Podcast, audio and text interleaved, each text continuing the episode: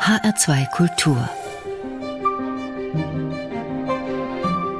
Morgenfeier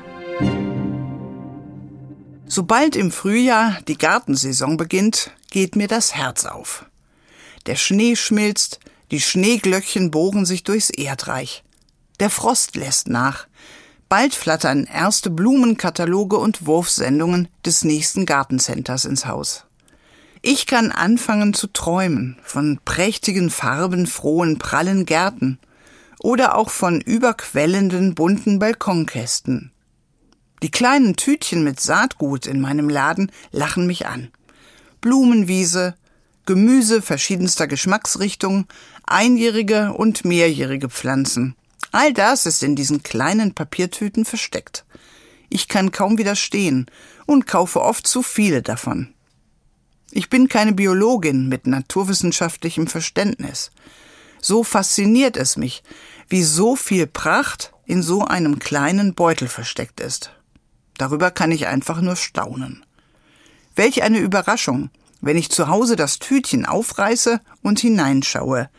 Winzige Samenkörner, manchmal kaum mit dem Auge zu erkennen, unbedeutend und klein. Wie kann es sein, dass darin eine ganze Blumenwiese enthalten ist oder Zucchini und Gurken oder sogar eine riesige Sonnenblume? Ich stelle mir vor, dass in diesem einen Körnchen die ganze Pflanze zusammengefaltet schon drin ist. Das stimmt biologisch wahrscheinlich nicht, aber irgendwie ist es ja doch so. Alles ist schon angelegt.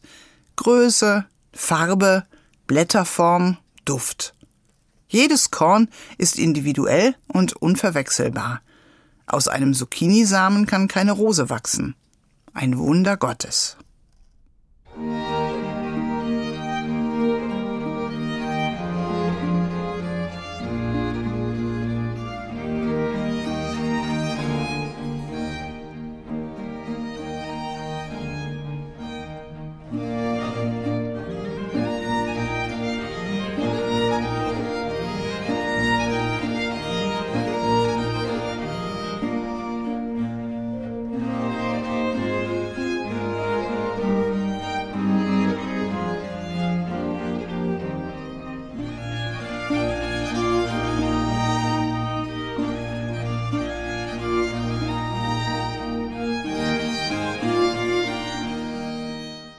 Bin gern in meinem Garten und fühle mich dort dem Schöpfer nahe. In den letzten Jahren allerdings sehe ich einen Unterschied, und diesmal fällt er mir besonders ins Auge. Der Rasen hat sich braun verfärbt, die Pflanzen sind durstig. Schon seit Wochen hoffe ich auf den erlösenden Regen, aber er lässt auf sich warten. Ich träume von einem beständig tröpfelnden Landregen, der am liebsten tagelang fallen soll ein Regenschauer, unter dem sich die Blumen aufrichten und ihre Köpfe ihm entgegenstrecken. Nicht so bedrohlich wie im letzten Jahr natürlich. Da konnte die trockene Erde den heftigen Regen nicht aufnehmen. Die Wasserfluten haben viel Leid angerichtet. Aber mein Garten braucht Wasser. Er braucht dringend etwas zu trinken. Wenn es dann noch um die 30 Grad heiß wird, sieht er jämmerlich aus. Ich muss extrem viel gießen und bewässern, wenn die Pflanzen aus den kleinen Tüten mit Saatgut gedeihen sollen. Der Landkreis Fulda, in dem ich wohne, hat das Entnehmen von Wasser aus öffentlichen Gewässern verboten. Ein Notstand ist eingetreten. Bisher hatte ich den Klimawandel nur theoretisch im Kopf verstanden. Jetzt aber erlebe ich ihn hautnah. Und vor meinem inneren Auge sehe ich den Schöpfer, der traurig darüber ist. Wie können wir die Schöpfung bewahren?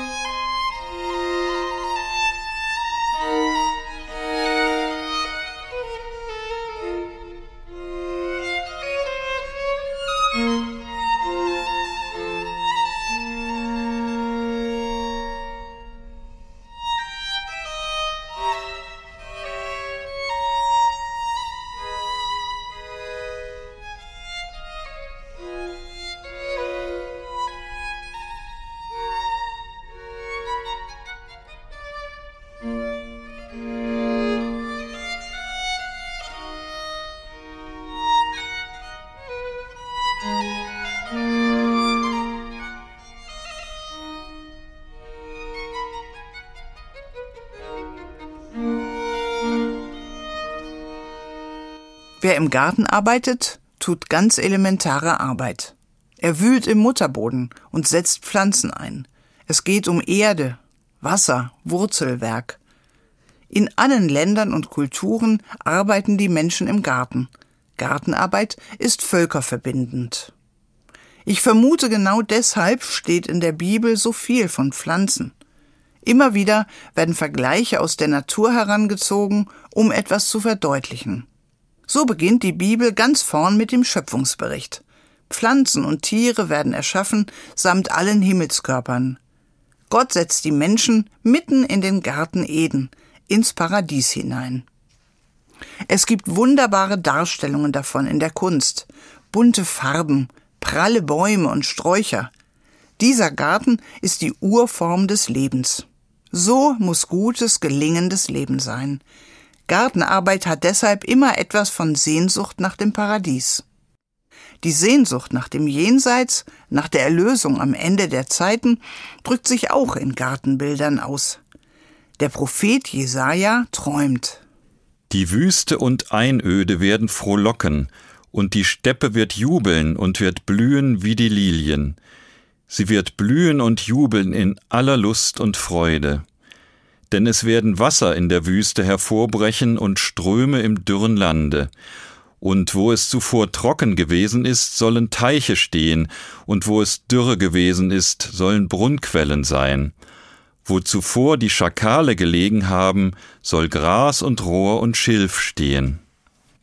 Das klingt paradiesisch, besonders in einem Wüstenland wie Palästina oder Israel, aber auch in meinen Ohren, wenn ich meinen dürstenden Garten betrachte.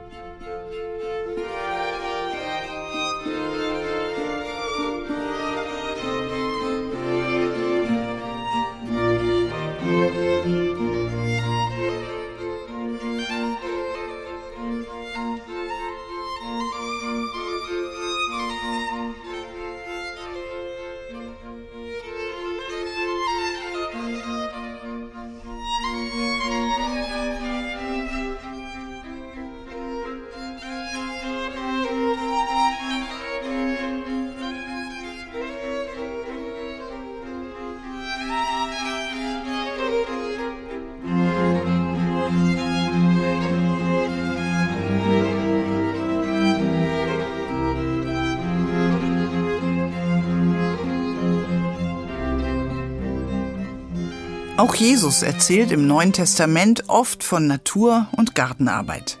Er spricht Menschen auf das an, was sie kennen.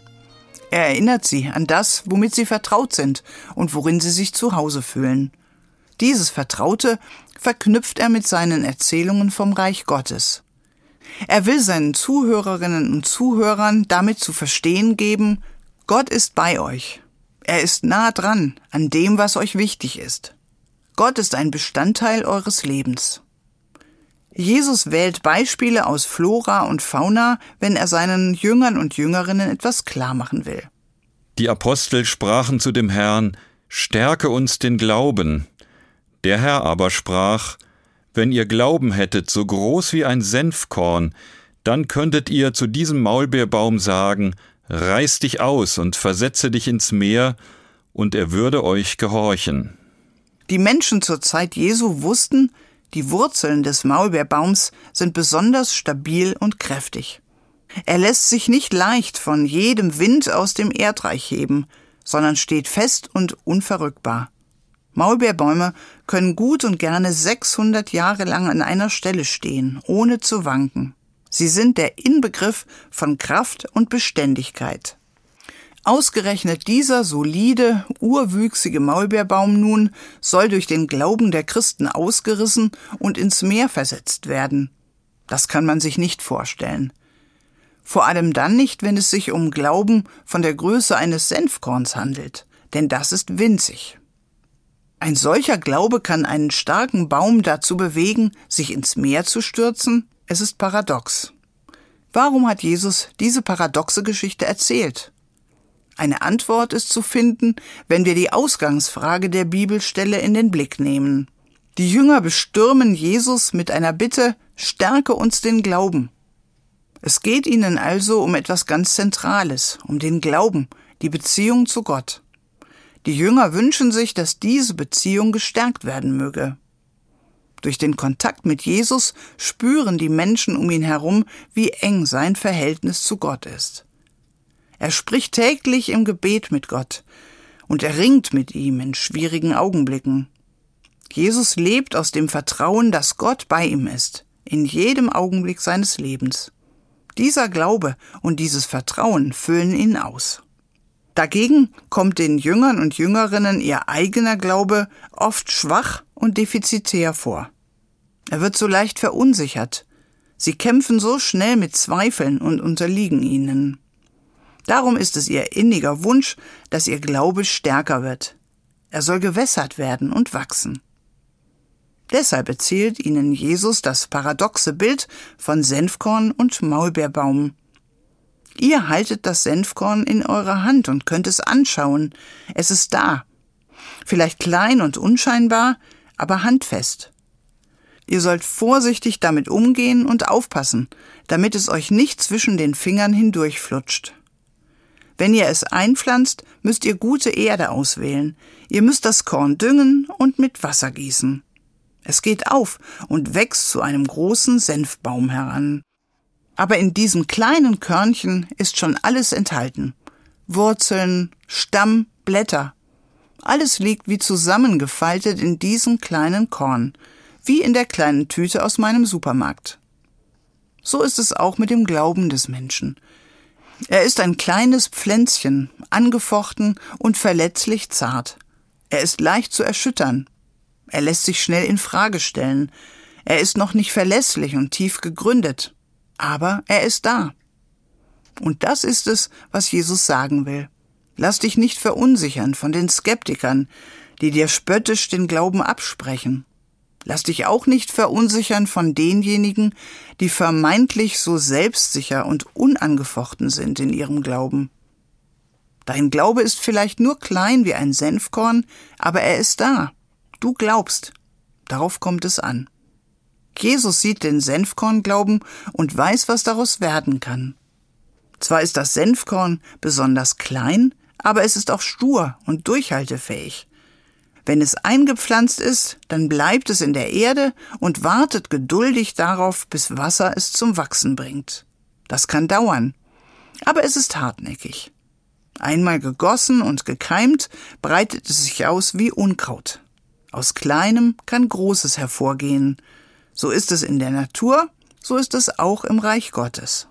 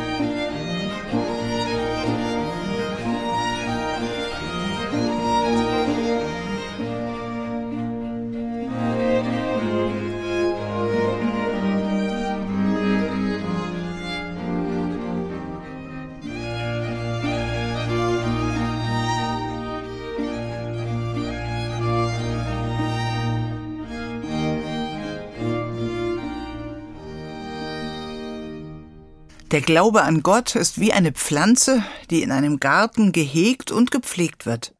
Schon in der Bibel werden solche Vergleiche aus der Natur gezogen. Sie prägen sich ein und sind anschaulich. Durch alle Zeiten hindurch hat die Schönheit der Natur die Menschen erfreut und zu Lobliedern inspiriert. Selbst in schweren Zeiten bleibt ihre Schönheit bestehen, sie kann Trost geben. Paul Gerhardt ist einer der beliebtesten Liederdichter, obwohl er im 17. Jahrhundert lebte.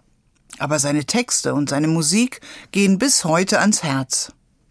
Ich mag besonders das Lied Geh aus mein Herz und suche Freud. Es klingt beim ersten Hinhören fröhlich und heiter.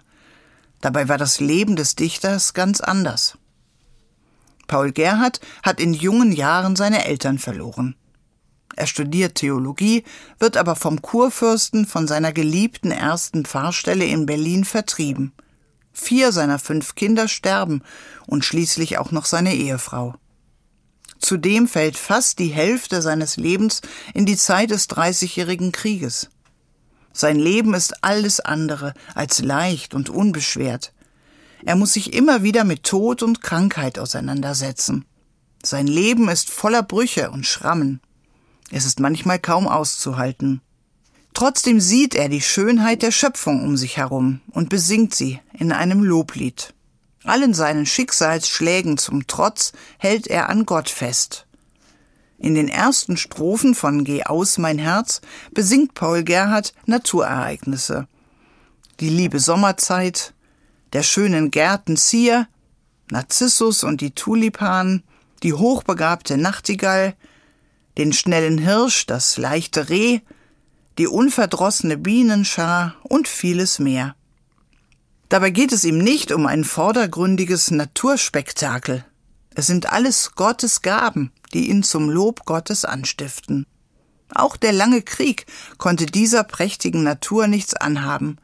Die Schönheit der Schöpfung macht ihn andächtig und lässt das Lob Gottes aus seinem Herzen rinnen. Der Glaube umfasst also viel mehr als den Verstand oder die Beobachtungsgabe. Er umfasst alle Sinnen. Wenn die Erde hier schon so schön ist, wie mag es dann erst bei Gott selbst sein? Ach, denk ich, bist du hier so schön und lässt du's uns so lieblich gehen auf dieser armen Erden?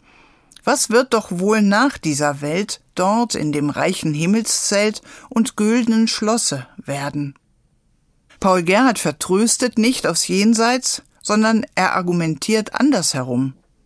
Wenn die Erde hier schon so schön ist, wie viel schöner wird es dann bei Gott sein? Dort werden Frieden und Gerechtigkeit herrschen.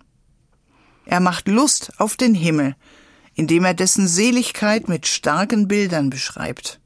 Er vergleicht ihn mit einem lichtdurchfluteten Garten voll herrlicher Pflanzen und Blumen. Sie verströmen betörende Düfte. Es ist der wiedergefundene Paradiesgarten. Welch hohe Lust, welch heller Schein wird wohl in Christi Garten sein. Gestärkt durch die Hoffnung auf das Paradies bekommt der Christ Kraft, hier auf Erden in Gottes Sinne zu wirken. Er will nicht gar stille schweigen, sondern aktiv werden. Er will viel Glaubensfrüchte ziehen. Mach in mir deinem Geiste Raum, dass ich dir werd ein guter Baum, und lass mich Wurzel treiben. Verleihe, dass zu deinem Ruhm ich deines Gartens schöne Blum und Pflanze möge bleiben. Erwähle mich zum Paradies und lass mich bis zur letzten Reis an Leib und Seele grünen. So will ich dir und deiner Ehr allein und sonstem keinem mehr hier und dort ewig dienen. Das höre ich in diesem Jahr wieder mit ganz neuen Ohren. Die Natur um uns herum kann gerade in schweren Zeiten auf Gott verweisen. Der Schöpfer verlässt uns nicht. Ausgerechnet der Atheist Bertolt Brecht hat gesagt, eine Blume kann fromm machen. Sie kann spüren lassen, Gott hält zu seiner Schöpfung. Gott ist trotz allem bei uns. Trotz Pandemie, trotz Krieg, trotz Klimakatastrophe. Ich möchte jede kleine Blume, die sich durchs trockene Erdreich bohrt, als einen Fingerzeig verstehen. Gott verlässt uns nicht. Er lässt uns aufblühen.